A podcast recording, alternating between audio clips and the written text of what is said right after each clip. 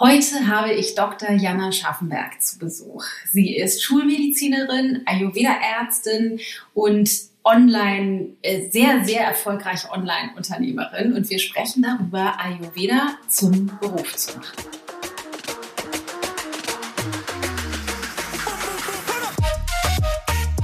Ich glaube, das ist so etwas ähnlich wie bei einer Yogalehrerausbildung. Ne? Weil ich glaube, bei einer Yogalehrerausbildung hast du wahrscheinlich auch schon ganz viele Menschen gesehen, die sagen, ich mache das jetzt, aber ich mache es erstmal nur für mich. Ja, mhm, das haben wir da viel ne? gehabt. Genau, mhm. und dann hinterher sind manche, die wirklich sagen, ich mache das nur für mich und andere merken darüber, wow, okay, ich möchte es wirklich weitergeben.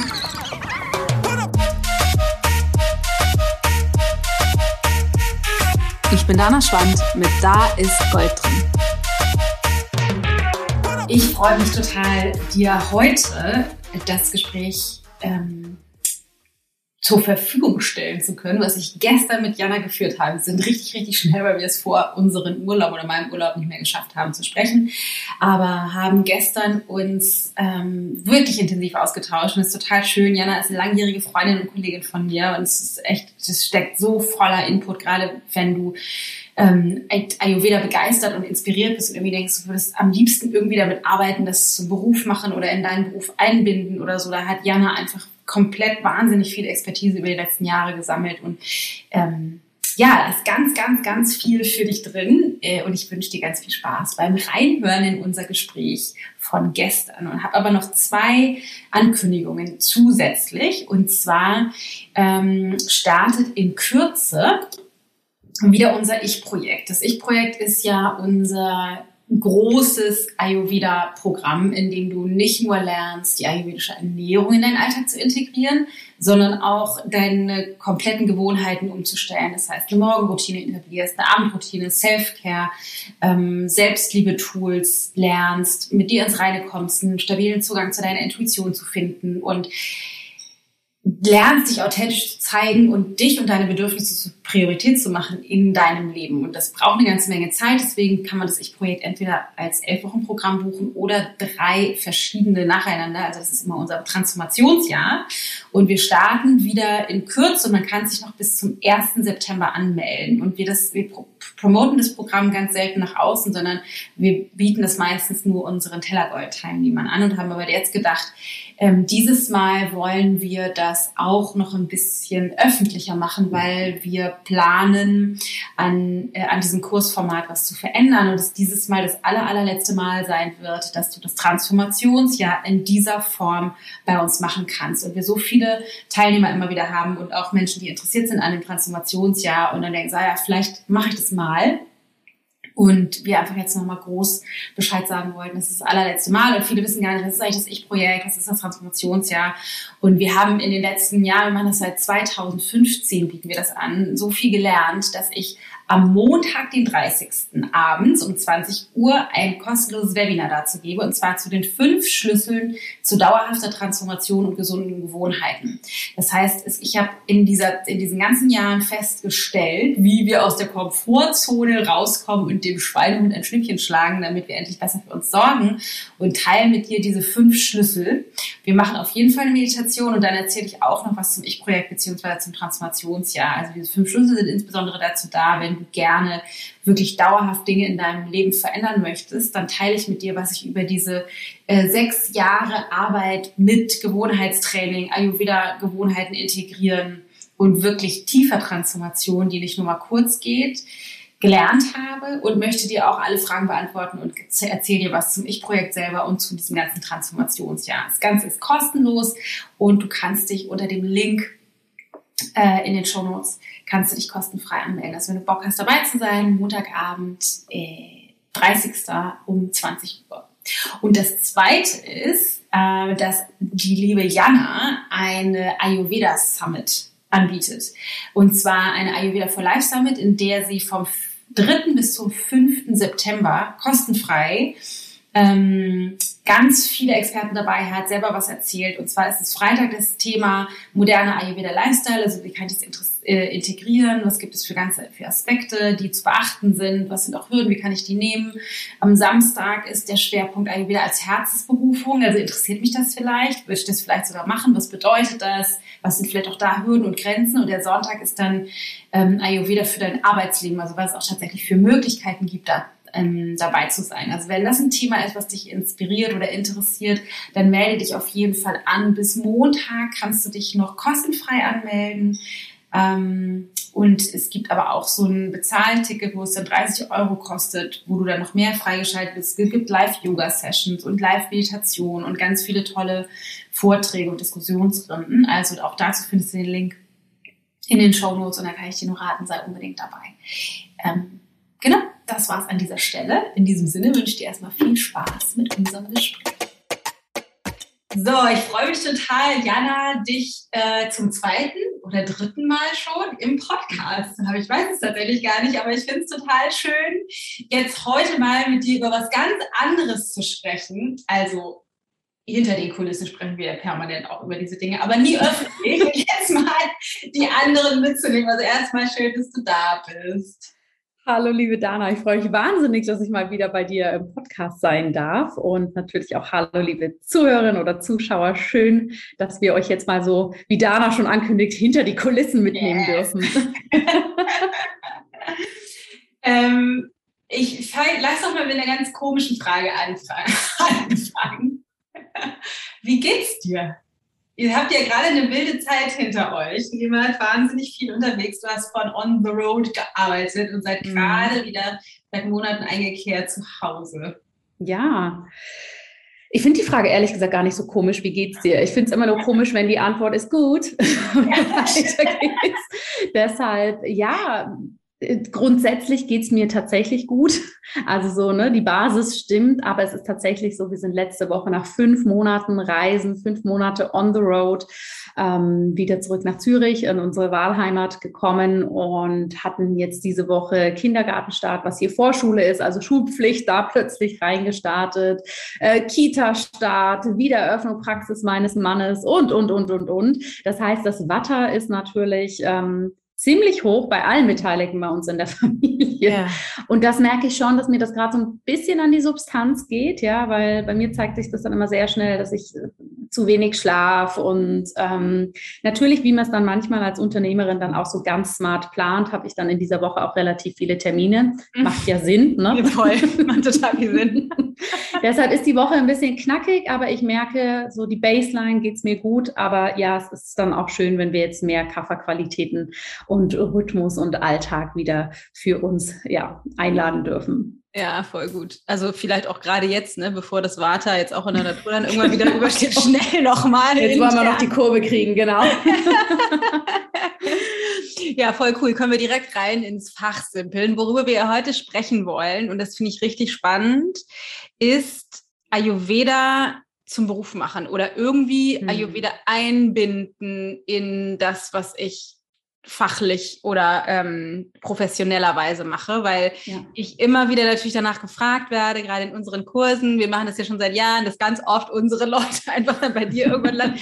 Wir holen die sozusagen irgendwie rein ins Ayurveda und dann verlieben die sich und dann schicken mm. die zu euch. Mm. Und ähm, ich würde als allererstes gerne einmal von dir wissen, wie, ähm, wie du das siehst, weil das ist etwas, was ich von mir noch kenne, ganz früh, als ich angefangen habe, Yoga zum Beruf zu machen. Diese Angst, was ist, wenn ich meine Leidenschaften nehme und da irgendwie anfange, mit ein Business draus zu machen oder Geld zu verdienen oder das in mein professionelles Business mit einzubauen, verliere ich dann diese Leidenschaft dafür oder dieses mhm. Herzblut oder, oder ne, wie verändert sich meine Beziehung zu diesem Thema? Ja, ja. Ja, das ist eine super spannende Frage und die können wir letztendlich, ob das Ayurveda ist, Yoga, irgendeine andere Passion, ja, die uns lang ähm, vielleicht in unserem Leben begleitet hat, mit Leichtigkeit, mit dem, dass es uns äh, für uns für Selbstfürsorge steht und so weiter. Ja, das können wir ja letztendlich auf ganz, ganz viele verschiedene Bereiche ausweiten. Und diese Angst ist zum einen sehr verbreitet, ja, zum ja. anderen auch etwas dem wir offen entgegenblicken dürfen, weil was hier natürlich passiert ist, sind auf unterschiedlichen Ebenen Komponenten. Ne? Wir nehmen etwas, was für uns so unser Rückzugsort, vielleicht auch unser Fluchtort war, lange, ja, oh, dann gehe ich endlich abends ins Yoga, ne? Ja. so nach dem Stil. Wir nehmen das und kehren es ja sozusagen nach außen. Genau. Ja? Und vorher haben wir da eben einen Raum für uns kreiert. Alles kann, nichts muss. Es geht nur um mich. Ich darf mich gehen lassen. Ich darf mich endlich entspannen. Ne? Vielleicht Dinge, die wir uns sonst nicht erlauben. Und jetzt nehmen wir diese Qualität, verknüpfen die mit dem großen Wunsch, das nach außen zu tragen, das anderen Menschen weiterzugeben. Und da kommen dann natürlich sehr schnell unsere Trigger hoch, ja, und die zeigen sich bei jedem etwas anders. Ne? Es kann sein, dass wir zum Beispiel dieses, okay, ich mache das zu meiner Profession, zu meiner Expertise, ergo ich gehe hier vielleicht auch in eine Selbstständigkeit, dass wir das schnell mit Ängsten verknüpfen. Das ist unsicher, kann ich damit Geld verdienen und uns dadurch erstmal innerlich einen massiven Druck aufbauen, ja. Und die zweite Ebene, die ich auch bei meinen Teilnehmerinnen im Businesskurs und in der Ausbildung immer ganz spannend finde, ist, dass wir uns oftmals gar nicht hinterfragen, weil wir so sehr auf dieser Ebene sind, Self-Care, das tut gut, da möchte ich nach draußen mitgehen, ja. dass wir manchmal da reingehen, ja, das weitergeben wollen, ohne uns zu hinterfragen, was habe ich denn für unbewusste Glaubenssätze zum Thema Selbstständigkeit, zum Thema Geld verdienen, zum mhm. Thema Unternehmertum, ja. Und das mache ich immer mit meinen wunderbaren Teilnehmern, dass ich am Anfang nachfrage, wie ganz spontan, wie wenn du jemanden dir vorstellst, der ein Unternehmen leitet, wie stellst du dir vor? Und es kommt immer, der sitzt in einem Hochhaus, super gestresster ja. Manager, alles unter Druck und so weiter. Ne? Und das heißt, mhm. dann wird es natürlich für uns auf allen Ebenen total schwierig, ja, diesen inneren Wunsch, diese Vorstellung, dieses Emotionale, was wir uns damit auch kreiert haben, was wir uns wünschen weiterzugeben. Und dann kommt so dieser Vorschlaghammer, den wir uns kreieren mit Bam, du musst Geld verdienen, du musst so und so sein, ja. Mhm. Und dann kommt diese Angst natürlich ganz klar hoch, ja, weil wir wollen diesen Schatz ja bewahren, wir wollen ihn trotzdem weitergeben, aber wir wollen ihn halt nicht so weitergeben, wie wir uns das manchmal innerlich erzählen, dass man ihn weitergeben muss. Und das ist dann natürlich so eine Kombination, ja, die es für uns wirklich ähm, zu einer großen Herausforderung werden lässt. Ne? Wenn wir auch nicht schaffen, diese diese Übersetzung, sage ich mal, okay, ich wende den Ayurveda für mich in meinem Privatleben in Anführungsstrichen an oder ich wende den Yoga für mich in meinem Privatleben an. Und wie kommt das jetzt in eine Arbeitswelt rein für mich, wenn ich doch eigentlich das Gefühl habe, eine Arbeitswelt ist ganz furchtbar? Ja. Und das macht sehr, sehr vielfältig und für uns manchmal so herausfordernd, weil uns das oft nicht klar ist. Und ich kenne das ehrlich gesagt aus dem Yoga auch noch, als ich meine erste Yogalehrerausbildung ja. gemacht habe. Ich glaube, ich war zwei Wochen nicht mehr für mich auf der Yogamatte ja. am Anfang, weil ich so viel unterrichtet habe und von allen nur überfordert war. Ja. ja. Und das sind einfach Themen, mit denen dürfen wir uns auseinandersetzen. Und auch da, wie wir den Ayurveda ja auch für uns sehr, sehr individuell leben, interpretieren, umsetzen, integrieren, ist das natürlich auf der Ebene genauso wichtig, ne? wird aber häufig vergessen.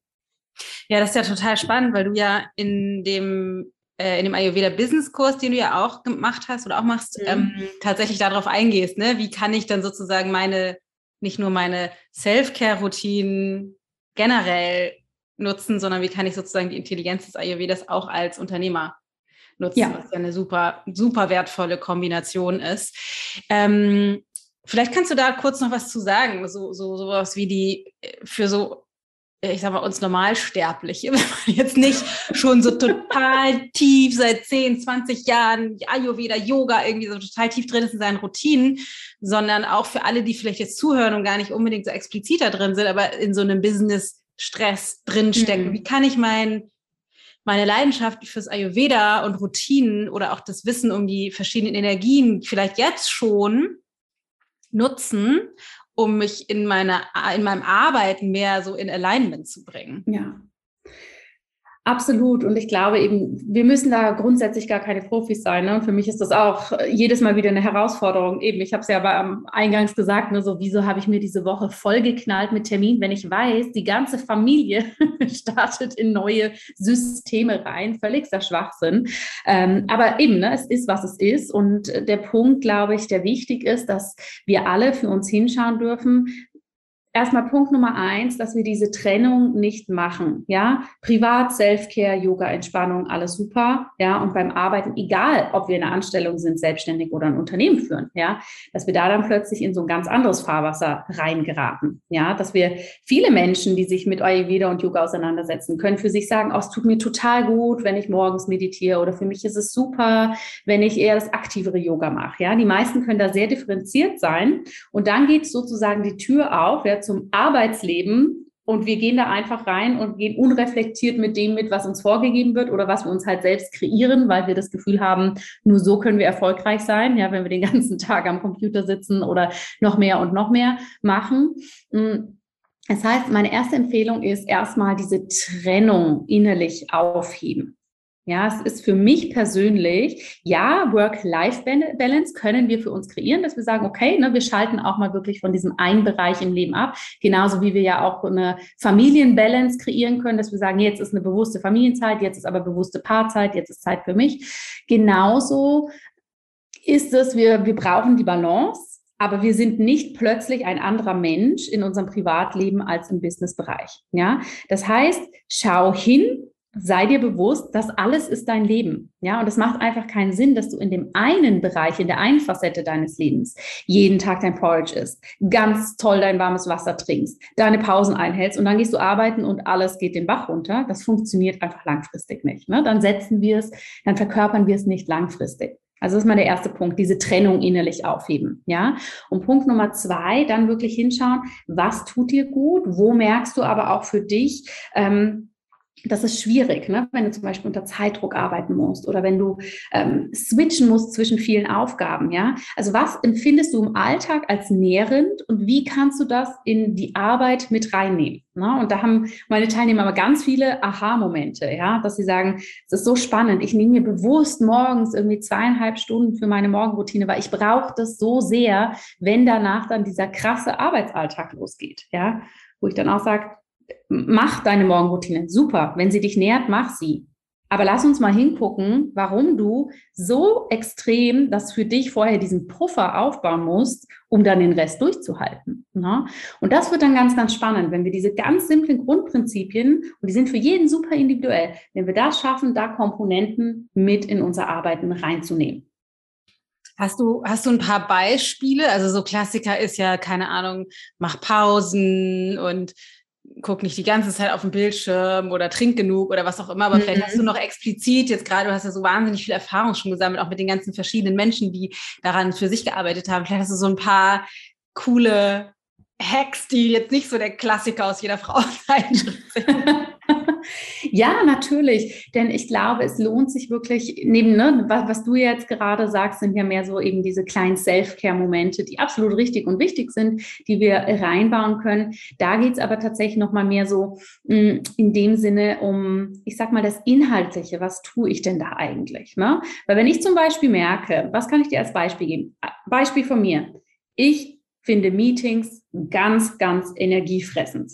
Ja, mich hinsetzen mit meinem Team in einem Meeting, unendlich viele Details besprechen, Meeting mit äh, Buchverlag, Meeting hier, Meeting dort. Ja, das ist für mich sehr, sehr aufreibend.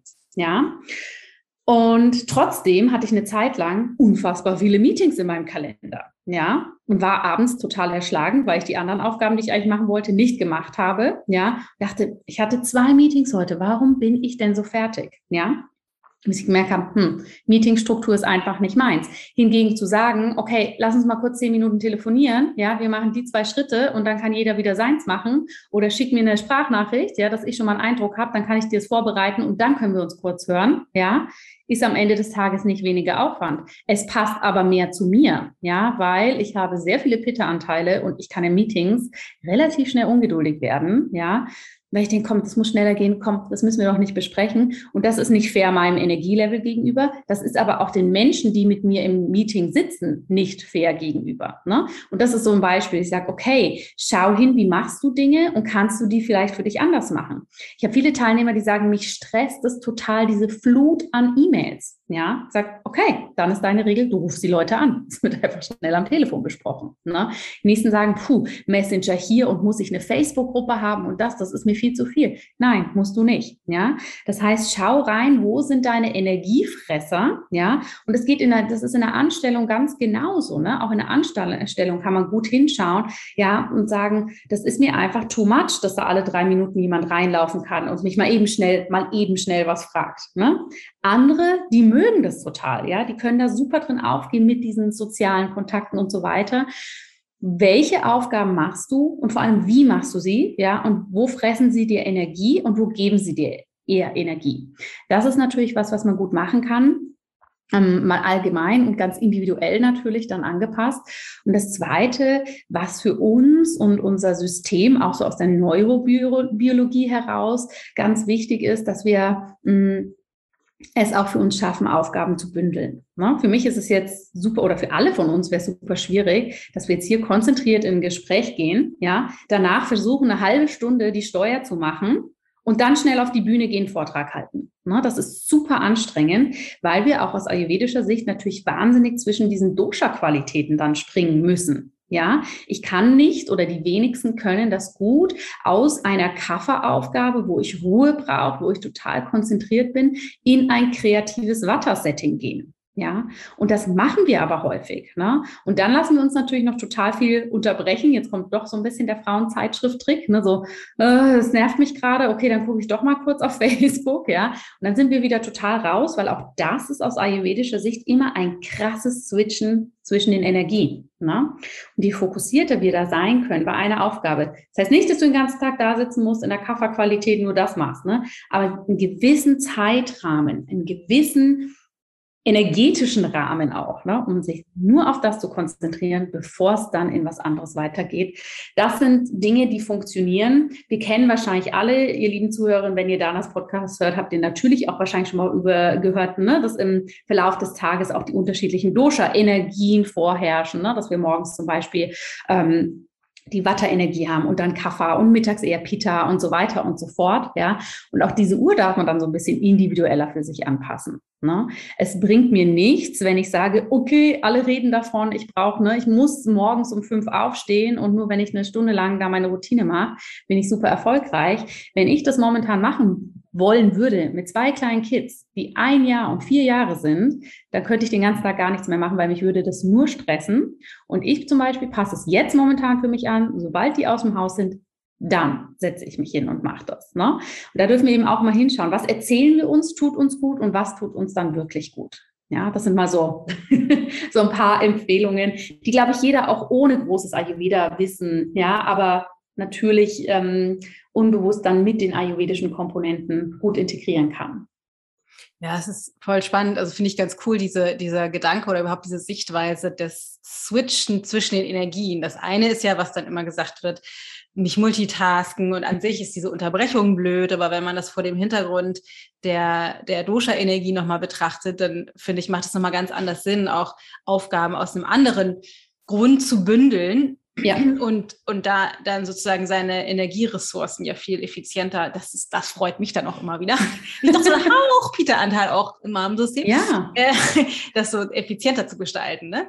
Absolut. Und Thema Multitasking ist ganz spannend, ne? weil häufig gesagt, bloß kein Multitasking. Ja, ich persönlich finde, du kannst gern Multitasking machen, wenn du eh in so einer Watter-Energie bist, ja, und dir das aber auch bewusst so setzt. Ne? Ja. Also wenn ich mir zum Beispiel sage, heute Nachmittag ist so mein Watter-Nachmittag, ach, da gehe ich mal live auf Social Media ne, und mach das und schick noch eine Voice-Message hier und du, du, du, du, ne? Ja hey, das kann alles total zeitgleich laufen, ist doch gar kein Problem. Aber was nicht zeitgleich laufen kann, ist, ich mache die Steuer, ich erarbeite ein neues Kurskonzept und ich ja. habe noch einen Call mit meinen Teilnehmern. Das funktioniert halt nicht im Multitasking, ja. weil ich da andere Energien brauche. Deshalb meine persönliche Empfehlung für viele ist dieses Unterdrücken des Multitasking wahnsinnig schwierig, weil sie das auch brauchen, diese Impulse, diese positiven Trigger, um da drin zu bleiben aber dann mit dem bewussten, okay, jetzt gehe ich in das rein, ich ja. mache es spielerisch, ich darf wechseln, ich darf mich ein bisschen austoben und dann halt auch natürlich mit den Komponenten, die dazu passen. Ja, super spannend, finde ich ganz cool. Ich habe eine ganz andere Frage noch und zwar ähm, auch das äh, kenne ich aus dem Yoga sowie auch aus dem Ayurveda selbst aber auch von anderen extrem. Und zwar der Gedanke, ich kann doch nicht professionell damit arbeiten, wenn ich nicht, also im, im, Yoga damals war das so wie mindestens 30 Jahre im Himalaya im, in der Höhle gesessen habe. Im Ayurveda ist es mindestens, keine Ahnung, studiert mm. habe, sechs Jahre in Indien. Mm. Ähm, äh, das, ich, ne, so dieses Scharlatan-Syndrom, so ja. das Gefühl zu haben, Geht es überhaupt irgendwie jetzt, ich sag mal, eine, eine kleine, im Sinne von der, irgendwie eine Jahresausbildung zum Beispiel bei dir oder irgendwo anders zu machen, also eine Ausbildung zu machen und dann genug Wissen zu haben, um überhaupt es weitergeben zu dürfen? Hm, hm. Also ja, es geht natürlich, ne? Ja. Kurze Antwort. Ja. Die etwas längere Antwort dazu ist natürlich, weil das wird häufig auch so ein bisschen vergessen, hm, dass wir uns erstmal auch klar werden dürfen, warum wollen wir das machen und grob eine Idee haben, was wollen wir machen. Ja, deshalb machen wir zum Beispiel die Ausbildung auch sehr individuelle Beratungsgespräche, weil das ist genau für mich der Knackpunkt, ne? dass ich weiß oder dass die tollen Teilnehmerinnen zumindest eine Idee mitbringen, so einen inneren Kompass, wo geht's hin? Ja, weil das heißt, wenn du jetzt kommst und sagst, Mensch, ich möchte Ayurveda lernen, ich möchte da eine Praxis aufbauen, ne, und ich möchte da ähm, selber Heilpflanzenmittel und so herstellen, das möchte ich machen, ja, dann würde ich natürlich sagen, hm, dann brauchst du ein anderes Konzept. Dann brauchst du vielleicht auch dieses jahrelange Konzept. Ja? ja? Aber Achtung, das wollen ja die wenigsten, beziehungsweise das wollen die wenigsten sofort, sondern Punkt Nummer eins, Ayurveda, Yoga und so weiter, alles, was wir lernen, ist ein Weg. Ja, und wenn wir sagen, ja, schön ist es, wenn wir in 30 Jahren so und so viel Erfahrung haben, natürlich kann ich dann ganz anders darin agieren in meiner Profession, in meiner Expertise als jetzt, aber das ist auch völlig normal, ja. Ein Guru wie Dr. Vasant der, der so unser größter Ayurveda-Arzt momentan ist, ja, natürlich macht er ganz andere Dinge, weil der macht gefühlt seit 100 Jahren nichts anderes als Ayurveda und bildet sich stetig fort. Also das heißt, wo ist dein Startpunkt? Wo zieht es dich grob hin? Ja, dementsprechend die Ausbildung aussuchen oder die, die Art der Profession, weil was wir häufig machen, ist, dass wir das alles so in einen Topf schmeißen. Ne? So, mhm. ah, ich möchte gerne Ayurveda weitergeben. Ah, ja, toll, wunderbar, herzlich willkommen. Aber was möchtest du weitergeben? Ja, bist du eher der Typ, der in die Massage gehen möchte? Bist du eher der Typ oder eine Massage geben möchte? Eher so, bist du der Typ, der sagt, ich möchte tiefgehende therapeutische Konzepte erarbeiten? Bist du der Typ, der im Coaching-Bereich das machen möchte? Bist du jemand, der das ärztlich machen möchte? Ja, wir sagen so, ich möchte Ayurveda weitergeben. Das ist so ungefähr, als ob wir sagen würden, ich möchte Medizin weitergeben. Super, da mhm. wissen wir auch nicht, ob du als Physiotherapeut, als ob du als Pharmazeut, ob du als Arzt ähm, im Management, ja, wo möchtest du sein, ja? Und das ist, das darf sich, das wird sich immer wieder ändern, anpassen auf dem Weg. Ne? Aber ich glaube, so eine so eine erste Idee, was ist dein Impuls dahinter, ja? Kannst Weil du vielleicht hm? Äh, Entschuldigung, dass ich unterbreche. Kannst du vielleicht, du hast so ein bisschen das jetzt so ganz am Rande schon erwähnt, aber kannst du vielleicht ein paar ähm, Konzepte oder Möglichkeiten, das zu nutzen, mal vorstellen, weil ne, ich mache ja einfach mhm. mein Online-Coaching-Zeug so eher, aber es gibt ja ganz auch da innerhalb dieses Bereiches, ich meine, wir machen beide im Grunde sowas wie Online-Coaching und das ist, wir machen ja komplett unterschiedliche Sachen. Also vielleicht kannst du mal so ein bisschen vorstellen, wenn ich jetzt denke, okay, ich finde ich finde Ayurveda so toll wie kann ich das denn überall nutzen? Weil es ist mhm. ja, es muss ja nicht jeder Unternehmer werden, aber kann man ja. Und für, du hast mhm. ja so viel Erfahrung mit so vielen Leuten, die aus so unterschiedlichen Bereichen kommen, die bei dir gelernt haben und dann das in so vielen verschiedenen Feldern ja. haben einfließen lassen. Das wäre total spannend mal zu hören, Mhm. Weil ich da, glaube ich, ein sehr beschränktes Wissen nur habe. Mache mach ich super gerne. Ich habe da auch noch eine gesamte Podcast-Folge, die kann ich dir mal schicken, die könnt ihr noch ah, ja, verlinken. Cool. Nochmal ganz kurz zu dem Scharlatan-Syndrom. Das kommt ja. ja meistens, wenn wir sagen, ich möchte Ayurveda machen und dann ist unsere einzige Referenz, die wir uns setzen, ein Ayurveda-Arzt, der das seit 100 Jahren macht. Ja. Dann wir, oh, kann ich das nach einem Jahr auch? Nein, natürlich nicht. Aber damit triggere ich mein Scharlatan-Gefühl ja. total, ja. wenn ich das als Referenz setze. Ne? Das ist so, um das mal so kurz noch zu Ende zu ja, bringen. Cool. Also, mhm. was möchte ich oder wo zieht es mich jetzt hin? Und zu der zweiten Frage, der Ayurveda hat hier natürlich eine riesen, riesen Range, was wir machen können. Und dementsprechend dürfen wir auch so ein bisschen wählen, was wollen wir tun. Also, wir haben die ganz klassischen Settings, ja. Wenn wir es mal anschauen, wir haben die großen, die Therapiesäule, ne, wo dann alles Massage, Massagetherapie, Ernährungstherapie, Verhaltenstherapie und so weiter drunter fällt, ja, Kräutertherapie, all diese Komponenten. Ne? Das wäre eher medizinisch sozusagen, aus der medizinischen Bereich. Genau. Mhm. Das ist die, also man nennt es wirklich die Therapiesäule. Das ist unter dem Dach der, der medizinischen Berufe zusammengefasst. Und hier würde ich natürlich immer ganz klar empfehlen, ne, wenn du wirklich da rein möchtest und auch mit Krankenkassenanerkennung und ähm, das vielleicht im klinischen Setting, offline, ne, mittlerweile kann man das auch mit Online-Sprechstunden machen. Da brauchst du, da würde ich immer empfehlen, geh bitte auch wirklich in ein Offline-Institut, ne, wo du auch ja. wirklich also, dass wir beide jetzt online nicht vermitteln können, wie man eine äh, Massagetechnik anwendet, ne, das ja. ist, glaube ich, hoffentlich ja. allen klar.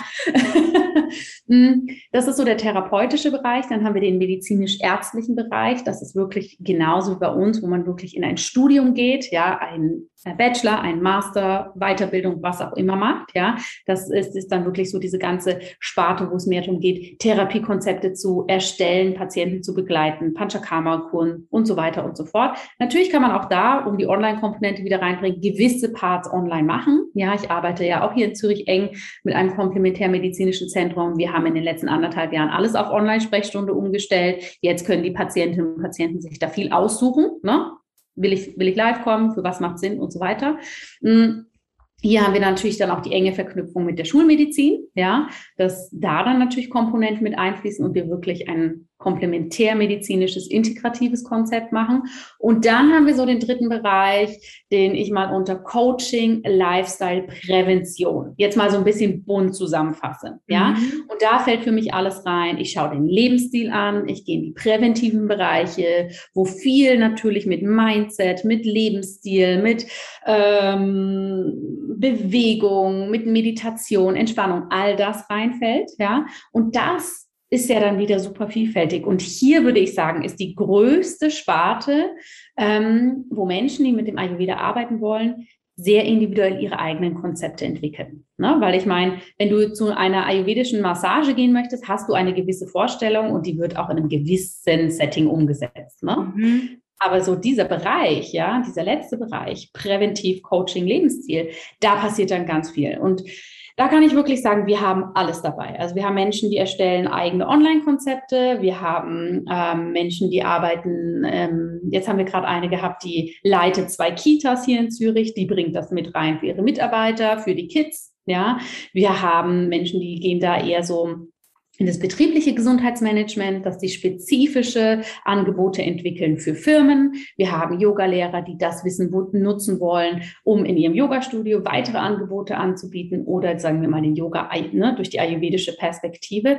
Das ist ganz bunt und auch hier, ja, für manche ist Ayurveda der Startschuss da rein, dass sie sagen, okay, das ist jetzt so meine zentrale Säule, ja, und für andere ist, ich habe die und die Expertise Ne? Also Stichwort, ich bin Pädagogin, leite eine Kita und sattel das dann oben noch drauf. Ne? Mhm. Und das ist sehr individuell und das darf sich so puzzlestückmäßig natürlich zusammenbauen. Deshalb wird diese Säule auch so bunt, wohingegen die anderen beiden eher etwas klassischer sind und auch vom Weg, sag ich mal, etwas vorgezeichneter. Mhm. Ja, das macht total Sinn. Und das ist ja im Grunde auch das, was, was ich gemacht habe oder ich für mich irgendwie ja. auch mache, ne? dann zu gucken, irgendwie, was ist eigentlich das, was wir oder was, was so meine meine Leidenschaft im Ayurveda auch ist, gepaart mit mit meiner Persönlichkeit. Das ist dann wahrscheinlich auch Absolut. immer so eine Facette. Ne? Das heißt, einmal Absolut. sozusagen die Fachexpertise und das andere ist eben, ähm, wo komme ich her oder was, was, was will ich ja. machen, was, was spielt genau. da irgendwie so mit rein. Das ähm, brauchen wir in den anderen Säulen natürlich auch. Ne? Und viele switchen ja auch dann zwischen den Säulen. Und auch das ist ja wichtig. Ne? Jetzt sitze ich mit dir, mache hier so einen Podcast und übermorgen gehe ich dann vielleicht, ähm, was ich gerne immer mal wieder mache, doch auch offline mal wieder Patienten in einem Setting sehen. Ne? Also ja. wie alles im Leben, wir müssen uns selber nicht auf irgendwas limitieren definieren. Wir müssen uns selber nicht irgendein Label geben und genauso wenig müssen wir das, wenn wir sagen, Yoga wird meine, mein neues ne, Berufung oder Ayurveda wird meine Berufung. Ne? Wo ist dein Startpunkt? Wo kannst du es draufsatteln? Wo willst du es als zentrale Säule nehmen und wo dürfen dann die Äste über die Jahre hinwachsen? Ja, ja, genau, weil das darf sich ja auch im Grunde entwickeln. Ne? Das ist ja mhm. bei uns allen so, dass sich das dann auch über die über die Zeit verändert mit, mit Input, der eben von der Seite links und rechts irgendwie auch noch mit reinkommt. Irgendwie. Total. Das ist ja auch, das ist ja auch total schön. Total. Ähm, ja. Äh, wie ist das denn aber jetzt, wenn, wenn die, also wir haben ja viele, die machen bei uns erst Tellergold, also das Ernährungsprogramm, dann machen die bei uns entweder das Ich-Projekt, also einmal elf Wochen oder sogar das ganze Transformationsjahr, also machen wirklich einen kompletten Rundumschlag in diese ganzen präventiven äh, mhm. Dinge, also die ganze Ernährung, Morgenroutine, Abendroutine, diese ganze Zeug komplett integrieren plus ähm, Gewohnheitstraining und äh, diesen ganzen spirituellen mhm. und äh, mental-emotionalen Bereich. Also haben so eine riesen Transformation. Und dann haben die ja oft sowas wie so, okay, was mache ich als nächstes? Und dann gehen die ja auch zu dir, mhm. ähm, um da tiefer einzusteigen. Und das ist ja manchmal mit einer Arbeitsabsicht, also mit sowas wie, keine Ahnung, jetzt hatten wir ja gerade eine, eine Ärztin, die sagte, geil, ich will irgendwie das noch da noch tiefer ein und will das irgendwie mit einfließen lassen in meine Arbeit. Das ist so ganz, ja. das ist so ganz klassisch irgendwie. Aber es ja. gibt ja auch Leute, die sagen, keine Ahnung, ich interessiere mich einfach nur dafür und will da jetzt tiefer einsteigen. Was mhm. sagst du mhm. denn zu denen? Macht das irgendwie Sinn? Ich glaube, das ist so etwas ähnlich wie bei einer Yogalehrerausbildung, ne? weil ich glaube, bei einer Yogalehrerausbildung hast du wahrscheinlich auch schon ganz viele Menschen gesehen, die sagen, ich mache das jetzt, aber ich mache es erstmal nur für mich. Ja, mhm, das haben wir da viel ne? gehabt. Genau, mhm. und dann hinterher sind manche, die wirklich sagen, ich mache das nur für mich und andere merken darüber, wow, okay, ich möchte es wirklich weitergeben. Und andersrum haben wir natürlich auch die Menschen, die kommen und sagen, ich habe eine genaue Vorstellung, ich möchte das in meine Berufung integrieren und die hinterher sagen, hey, das ist total spannend, das hat mich unglaublich bereichert, aber ich weiß für mich, ich möchte das so gar nicht weitergeben, ja, mhm. weil Gründe auch wieder vielfältig, weil ich das für mich erstmal machen möchte. Ich möchte da noch tiefer rein oder ich merke, ähm, ich kann Aspekte davon nehmen, möchte jetzt aber nicht den Coaching-Aspekt, ne, oder die mhm. Ernährung oder was auch immer. Und das ist alles völlig wertfrei zu sehen. Für mich ist natürlich, wenn ich in eine Ausbildung gehe oder jetzt, wenn ich auch eine Ausbildung anbiete, ist natürlich immer die Grundmotivation super wichtig, die die Teilnehmer mitbringen. Ne? Das heißt, wir checken mit jedem ab, nicht, ja, ich will es wirklich und ich werde alle PDFs durcharbeiten, ja. das nicht, ne? sondern eher, hey, was treibt dich an? Was, was zieht dich auch hierher? Ne? Was ja. siehst du da für dich? Ne? Und für mich ist es sehr natürlich legitim, wenn Leute sagen, ich möchte eine Ausbildung machen, ich möchte das aber nur für mich umsetzen. Meine Teilnehmer schreiben alle eine Abschlussarbeit und ich habe jetzt gerade eine gelesen, ja, wo die Teilnehmerin eben auch schrieb, so, wow, ich habe die Ausbildung gemacht und ich habe sie nur für mich gemacht und das, das ist, war das Beste, was ich habe machen können. Ähm, das hat mir so einen großen inneren Erfahrungsschatz gegeben. Es hilft mir auch so sehr, jetzt selber einzuschätzen, zu wem möchte ich gehen, ne? was sind für mich auch Dinge, die möchte ich selber haben.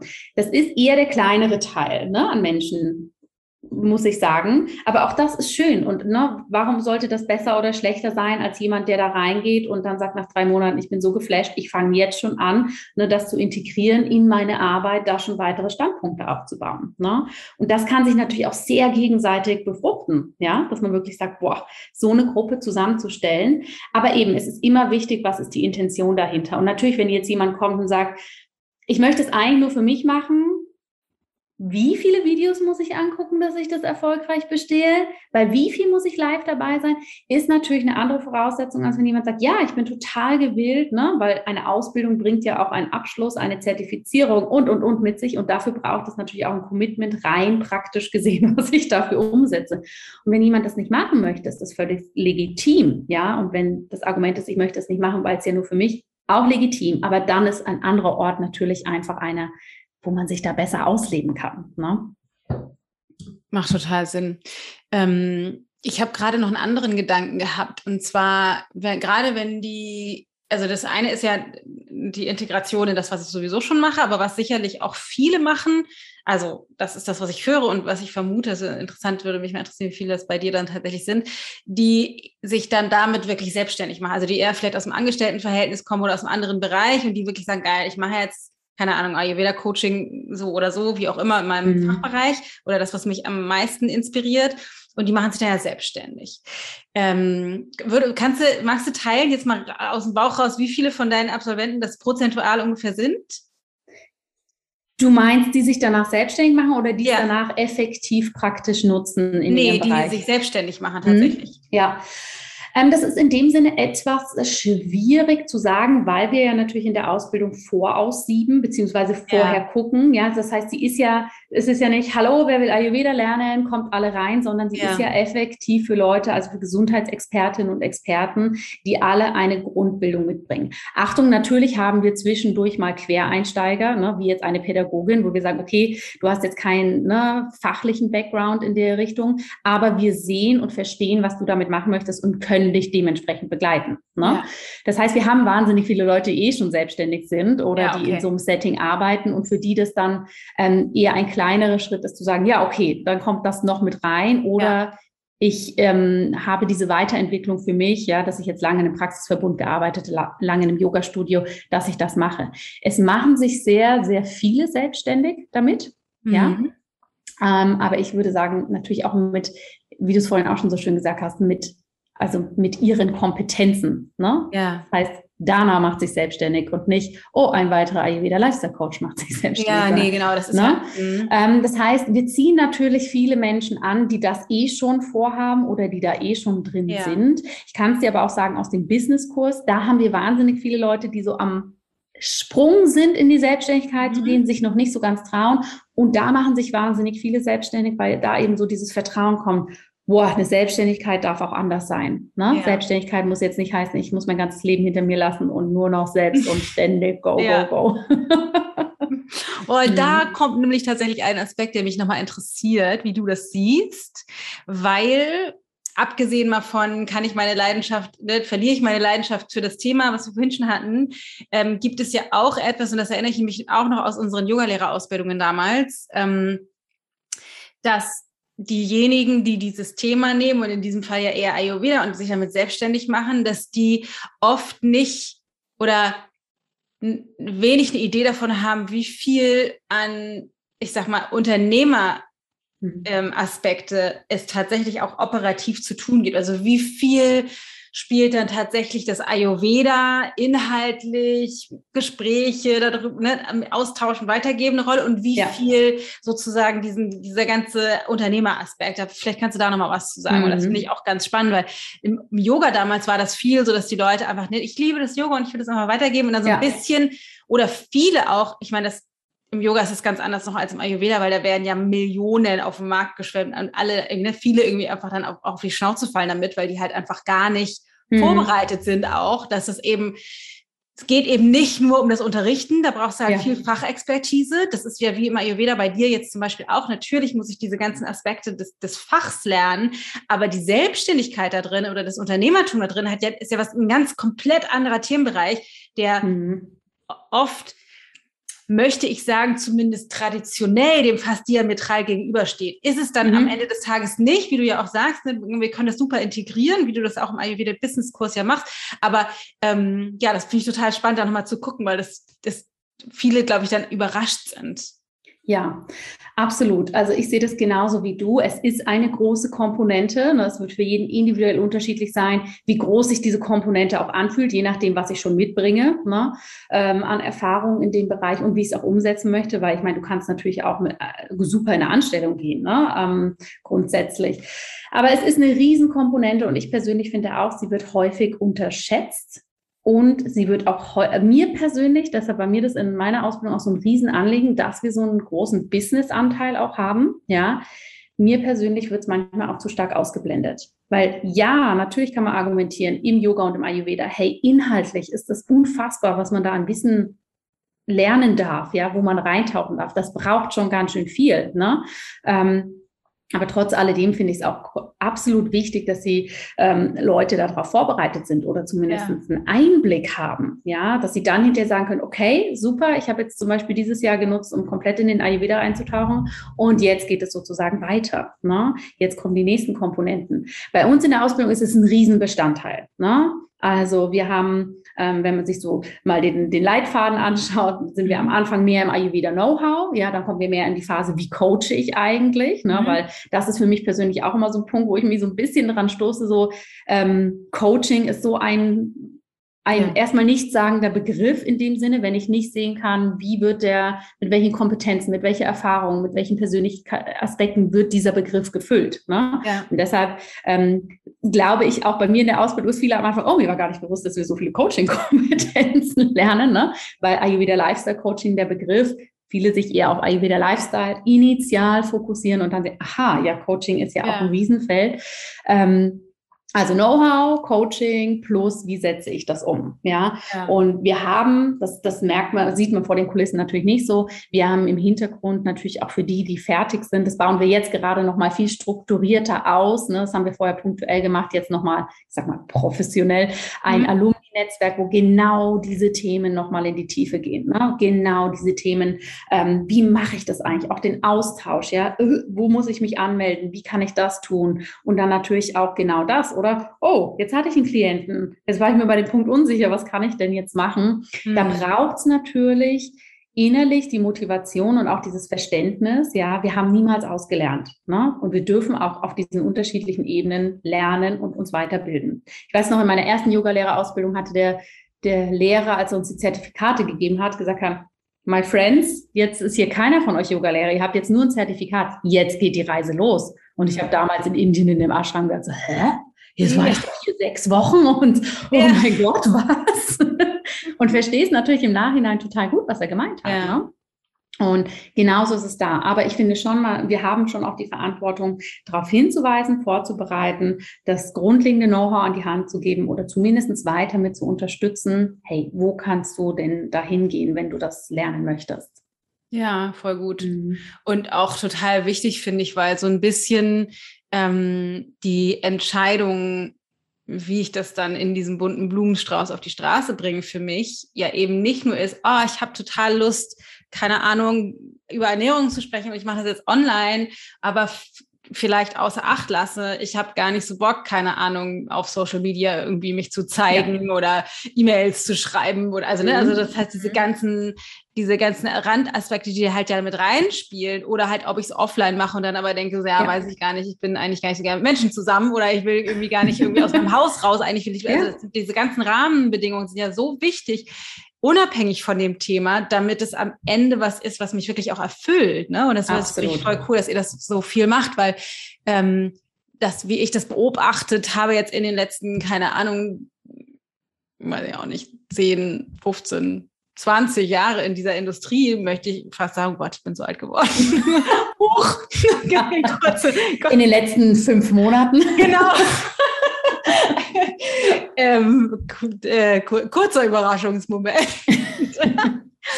ähm, dass das einfach viel, äh, oft eben viel zu kurz kommt ja. und das einfach so wichtig ist für das für das Gelingen und das Erfülltsein dann am Ende des mhm. Tages mit dem, was mhm. ich wirklich tue, einfach so wahnsinnig wichtig ist und eben nicht nur Absolut. meine Leidenschaft für das Thema. Ja, ich nenne das immer, wir müssen gut hinschauen und unterscheiden zwischen einer strukturellen Demotivation und Hürde. Ne, das ist ja. so Gott, Selbstständigkeit, wie funktioniert das? Das kann ich alles gar nicht. Was muss ich tun? Ja. ja weil wir lassen das häufig dann zu einer inhaltlichen Demotivation werden. Ne, dass wir sagen, mhm. na okay, dann kann ich das alles nicht machen, obwohl ich ja eigentlich Lust hätte, das, den Inhalt weiterzugeben. Mhm. Und das schließt wieder so schön das ne, zum Anfang, dass das halt natürlich auch so in diese Angst mit reinspielt. Ja, dass wir dann da so undifferenziert sind. Natürlich, weil alles so viel so neu ist und so ungewiss, ne, dass wir das das den Deckel werden lassen für, oh mein Gott, eigentlich sollte ich mein, meine Passion lieber doch nicht als Beruf machen, ne, weil das könnte schwierig werden. Und je klarer wir uns werden in dem,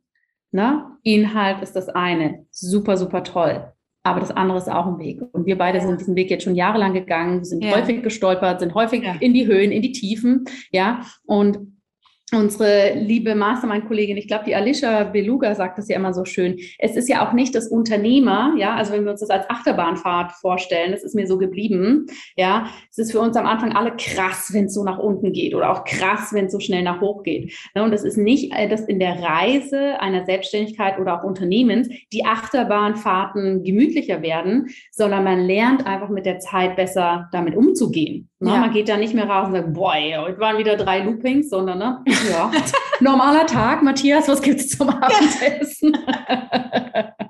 Und das ist natürlich alles ein super extremer Prozess, der sich aber, wenn man Lust drauf hat, auch so wahnsinnig zu gehen lohnt, ne? weil auch da lernen wir so unglaublich viel, ja, wenn wir da Lust drauf haben. Total.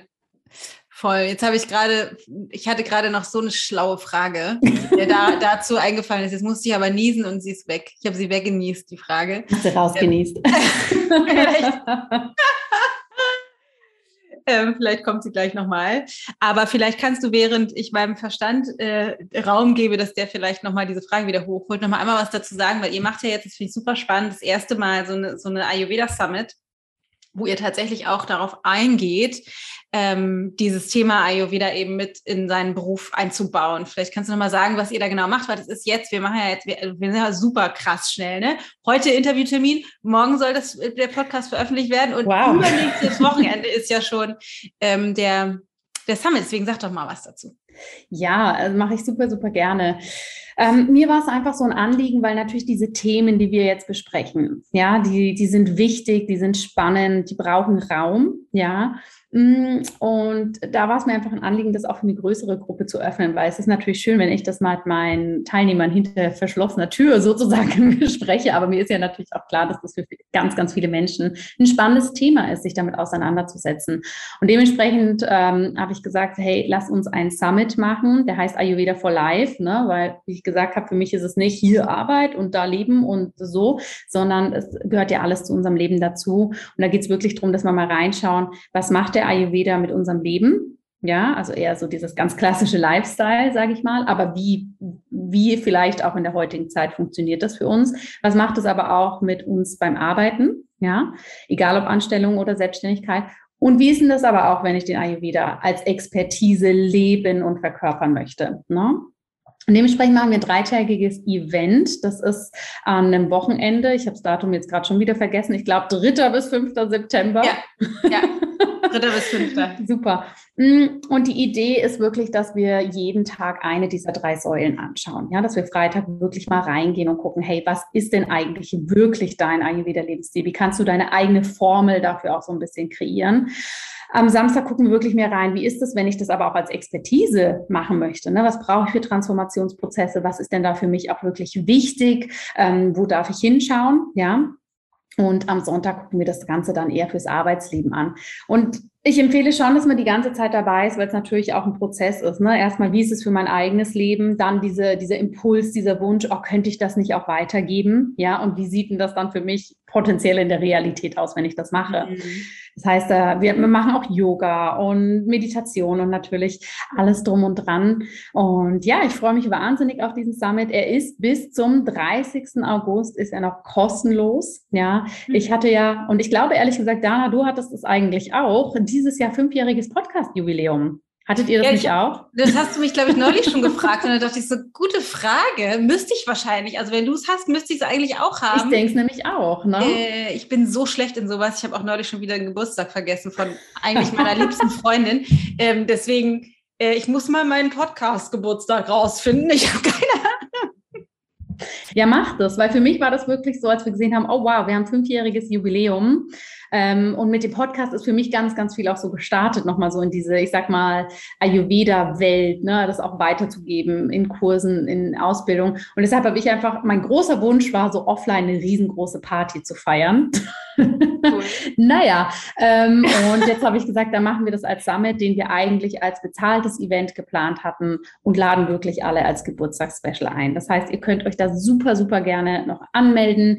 Ähm, wir schenken euch das Ticket, mein Team und ich, und wir haben noch eine Bonusvariante, die kostet dann 30 Euro, wo ihr dann nochmal mehr Sessions bekommt und ein Workbook. Also schaut es euch einfach an. Dana wird euch den Link zur Verfügung stellen. Und es warten noch ganz viele Überraschungen und oh, ich, mir, oh, ich, ich, kann über Dinge so schlecht für mich behalten. Ich verrate sie nicht, aber es wird ein relativ umfängliches Event. Und ja, ich würde mich freuen, äh, wenn jemand Lust hat, da noch dabei zu sein. Auf jeden Fall, bestimmt, ganz bestimmt. Wir verlinken das natürlich alles irgendwie äh, unter dem Post und Show Notes und so weiter. Also ich kann es auf jeden Fall empfehlen. Ich bin definitiv dabei. Ich finde das Ding total spannend. Es wird richtig cool. Ähm, aber vielleicht kannst du auch noch mal, weil das eine ist ja der Summit, aber es gibt mhm. garantiert welche, die jetzt zuhören und sagen, ja, Summit finde ich super, bin ich dabei, aber eigentlich möchte ich gerne mehr über die Ausbildung selber wissen. Mhm. Ähm, vielleicht kannst du einmal ganz kurz sagen, das geht jetzt bald ja auch wieder los. Was gibt sozusagen, was muss ich dazu wissen? Ähm, wie wäre ein Anmeldeprozess? Wo finde ja. ich mehr Informationen und so weiter? Also die Ausbildung startet wieder Ende September. Ich glaube, am 27. Ähm, September starten wir. Mm, alle Informationen gibt es natürlich auf der Homepage, die ist relativ umfangreich. Da ist wirklich, wenn du dich so richtig, richtig reinlesen möchtest, alles für dich da. Und ansonsten kann man aber grob zusammengefasst sagen, es ist eine einjährige Ausbildung. Es geht um Ayurveda, Lifestyle und Coaching. Das heißt, wir haben unser eigenes Coaching-Modell, ähm, was zertifiziert ist, was wir vermitteln mit dem Ayurveda-Wissen. Die Ausbildung ähm, ist online. Wir haben aber sehr, sehr viele spannende Komponenten drin. Also wir haben ein komplettes medizinisches Kompetenzteam dieses Jahr, die Case Studies machen, die wirklich sozusagen zeigen, wie wird es in der Klinik gemacht, wie wird das ähm, umgesetzt. Mm, wir haben ganz viele ja, Know-how-Webinare, Unterlagen natürlich und so weiter. Und wir gehen gemeinsam durch dieses Jahr, äh, gehen tief ins Ayurveda-Wissen rein, ins Coaching-Wissen rein, die Ausbildung ist anerkannt, die ist zertifiziert. Ja, das heißt, wir haben uns dann natürlich auch von außen alle OKs geholt, dass das auch qualitativ natürlich ein absolut hochwertiger Standard ist. Und ja, ich freue mich, wenn, wenn es von Interesse ist, wenn Fragen sind, wäre meine Empfehlung erstmal die Homepage so ein bisschen durchlesen. Wir haben da auch eine ganze Ausbildungsbroschüre drin. Wir haben dir zusammengestellt, wo du auch, ähm, wenn du das ähm, als Bildungsangebot nutzen möchtest, gegebenenfalls Unterstützung bekommen kannst. Und und wenn Fragen offen sind, schreib einfach eine E-Mail. Wir sind ein ganzes Ausbildungsteam. Das heißt, wir haben natürlich auch jemanden im Team, der individuellen Beratungsgespräch mit dir führt, wenn da Fragen offen sind. Wir gucken da sehr, sehr gerne rein. Ne? Also wir raten, auch wenn man da sagen könnte, businessmäßig ist das ja eine Katastrophe. Wir raten eigentlich jedem davon ab, einfach zu buchen, sondern wirklich erstmal zu kommen und ganz eng mit uns in den Austausch zu gehen, einfach um zu gucken, ob ob das, was du dir wünschst, natürlich auch ne, von uns sozusagen da überhaupt bereitgestellt wird. Und freue mich, wenn, wenn du einfach eine E-Mail an uns schreibst. Ja, voll cool.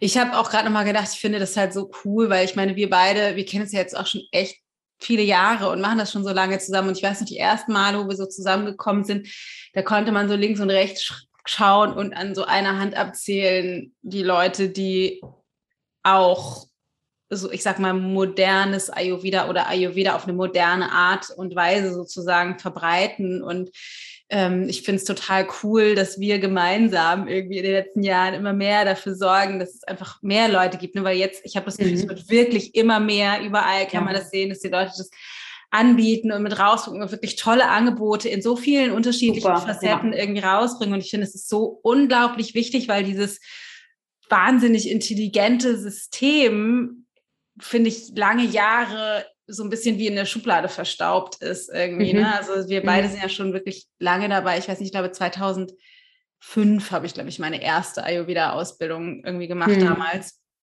Das, und das war, hatte damals noch so einen ganz anderen, so eine ganz andere Anmutung, ne? Das war halt Absolut. so, so die Vollfreaks. also. Frag mal meine Nachbarn, ich glaube, die glauben das immer noch. genau. Und äh, da kommt mir tatsächlich dazu auch jetzt irgendwie noch, die, noch ein Gedanken, den ich eben, also die Frage, die ich dazu hatte, weil es ist ja viel, das, ich sag mal, viel gesellschaftsfähiger. Ne? Es ist halt noch nicht so diese Lululemon-Yoga-Fraktion. Also Yoga ist so ein bisschen auf der anderen Seite vom Pferd gefallen, finde ich jetzt eine ganze Weile. Ähm, so ist sozusagen in, in der modernen Welt angekommen und dann so ein bisschen reduziert worden auf so kleine Teile.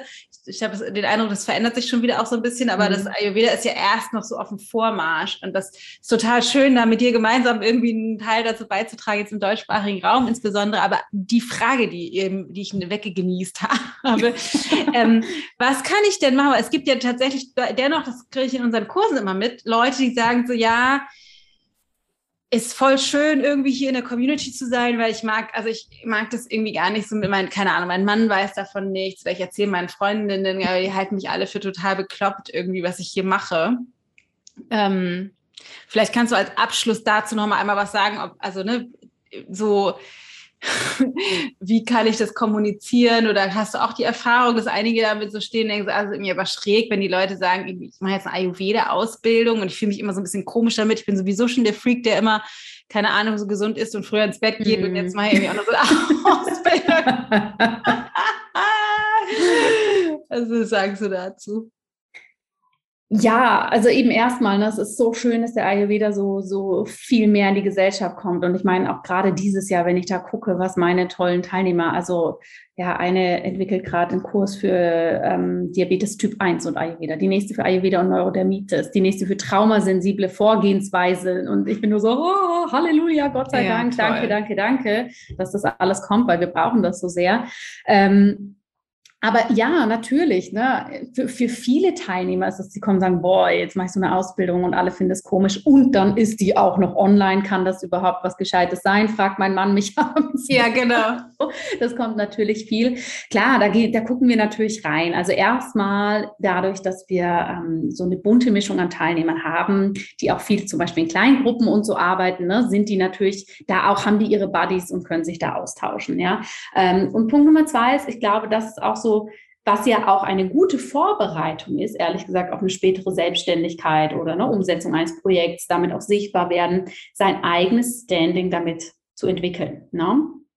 Ich persönlich glaube nicht, dass wir versuchen müssen, unseren Partner, unsere Familie, unsere Freunde zu überzeugen. Ja, das ist doch eigentlich ganz cool, was ich mache, sondern worum es mir mehr geht, ist, eine gegenseitige Akzeptanz zu entwickeln, dass wir nicht ständig in dieser gespaltenen Kommunikation sind. Ah, du wieder mit deinem warmen Wasser, ah, ist das nicht alles Hokuspokus? Und ne, wir uns auf der anderen Seite denken, boah, wenn der jetzt noch einmal ein Schnitzel isst, ich raste aus. Ja?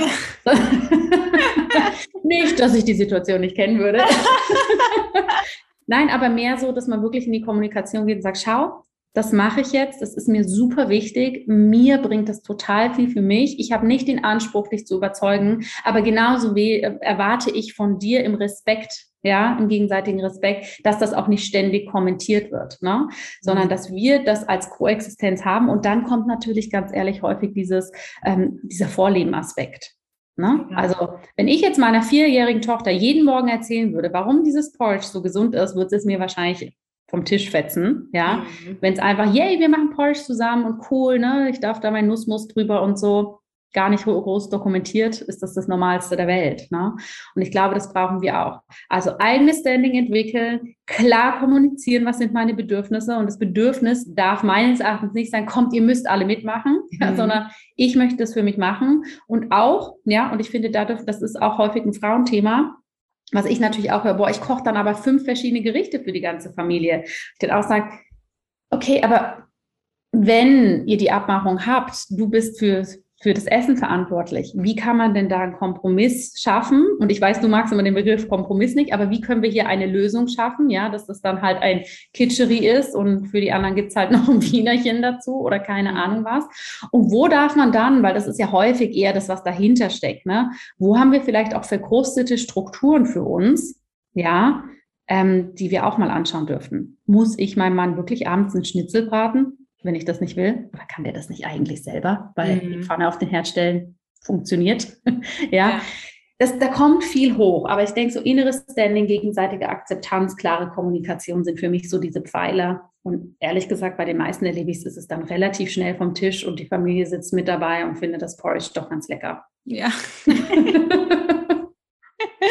da muss ich an meine Tochter denken, die wir waren ja gerade im Urlaub zwei Wochen mhm. lang wirklich, also sehr, sehr extrem konsequent äh, vom Hotelessen morgens ausschließlich Pfannkuchen mit Schokocreme und jeden Abend Pommes gegessen hat. Selbst wenn wir essen waren, hat sie da Pommes bestellt. Also da habe ich gedacht, das ist auch interessant ja, aber. ist ja auch, ist ja auch okay. Es gehört auch dazu, ne? ich meine, gerade das Alter deiner Tochter, das ist ja. auch eine normale Phase. Ja. Und ganz ehrlich, wir haben auch unsere Phasen gehabt, ja, mit was ja. auch immer. Es ist, ist auch eine Phase, den Ayurveda sehr extrem und dogmatisch für sich zu leben. Ja, ja das ist ähm, am Ende des Tages kann uns das genauso stressen wie zu sehen, jemand isst jeden Tag Pommes. Irgendwann will auch sie sagen, puh, jetzt habe ich dieses frittierte Zeug aber mal gesehen. Ja.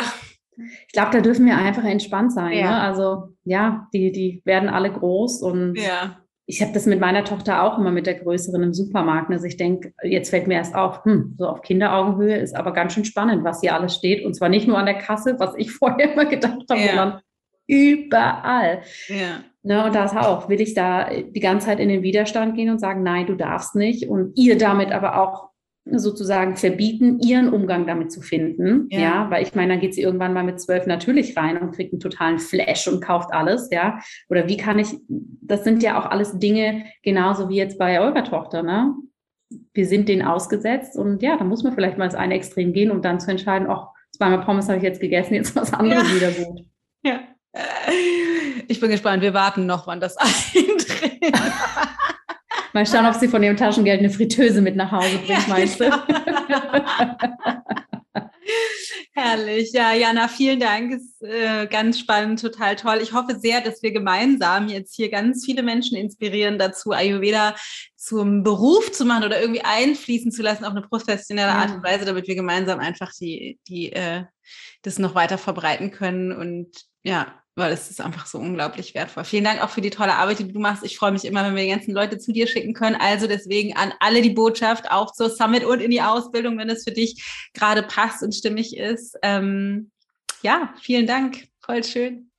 Sehr, sehr gerne. Ich danke dir, dass ich hier sein durfte, dass wir uns äh, unser Behind-the-Scenes-Gespräch, wo wir ja uns stundenlang am Telefon sonst hier ähm, in Details begeben können, dass wir das mal mit euch teilen durften. Ich hoffe natürlich, ihr habt da so einiges für euch rausziehen können. Und danke, Dana, dass ich hier sein durfte. Voll schön. Danke dir. So, wie eben schon im Gespräch gesagt, hoffe ich sehr, dass wir dich dazu inspirieren konnten, falls es für dich ein Thema in deinem Leben ist, Ayurveda wirklich zu nehmen und raus in die Welt zu geben, weil wir brauchen mehr Menschen, die dieses unfassbar wertvolle Wissen auf eine moderne Art unters Volk bringen, damit viele, viele, viele, viele Menschen davon profitieren können. Egal, ob das die Ernährung ist, die dich interessiert, oder die Meditation, oder die Morgenroutine, oder die Abendroutine, oder die Selbstliebe, oder die Massagen, oder die medizinischen Aspekte, oder was auch immer es für dich ist. Ähm, wir brauchen einfach mehr Menschen, die Bock haben, Ayurveda mit rauszubringen. Deswegen fände ich es total toll, wenn du Bock hast, bei Jana in der Summit dabei zu sein, wenn dich das interessiert. Oder sich für ihre Ausbildung anzumelden. Ähm, auch die Infos zur Ausbildung verlinken wir in den Show Notes, dass du da reingehen kannst. Jana ist einfach eine so tolle, unfassbar tolle Frau, die das Wissen auf so eine einfache und klare und strukturierte Art und Weise vermittelt. Das, das ja, ist einfach so schön. Deswegen macht er unbedingt mit so, so wertvoll. Und wenn du Bock hast, an sich in deinen Ayurveda Lifestyle tiefer einzusteigen und das zu integrieren, tief mit Coaching und persönlicher Weiterentwicklung ähm, über ein Jahr mit uns zusammenzuarbeiten, dann sei unbedingt am Montag dabei, Montagabend, 30. um 20 Uhr bei meinem Webinar, wo du mir auch Live-Fragen stellen kannst zum Thema fünf Schlüssel zu dauerhafter Gewohnheit, äh, Transformation und gesunden Gewohnheiten, wie du der Komfortzone dem Schweinehund ein Stückchen schlägst, um endlich gut für dich zu sorgen, wo ich halt meine Learnings aus den letzten sechs Jahren Arbeit Teile wie eben Transformation und Ge Gewohnheitsveränderung wirklich, wirklich funktioniert, was die Stolpersteine sind, wieso das nicht funktioniert oft, ähm, warum wir immer wieder zurückfallen, warum auch Informationen nicht unbedingt ausreicht,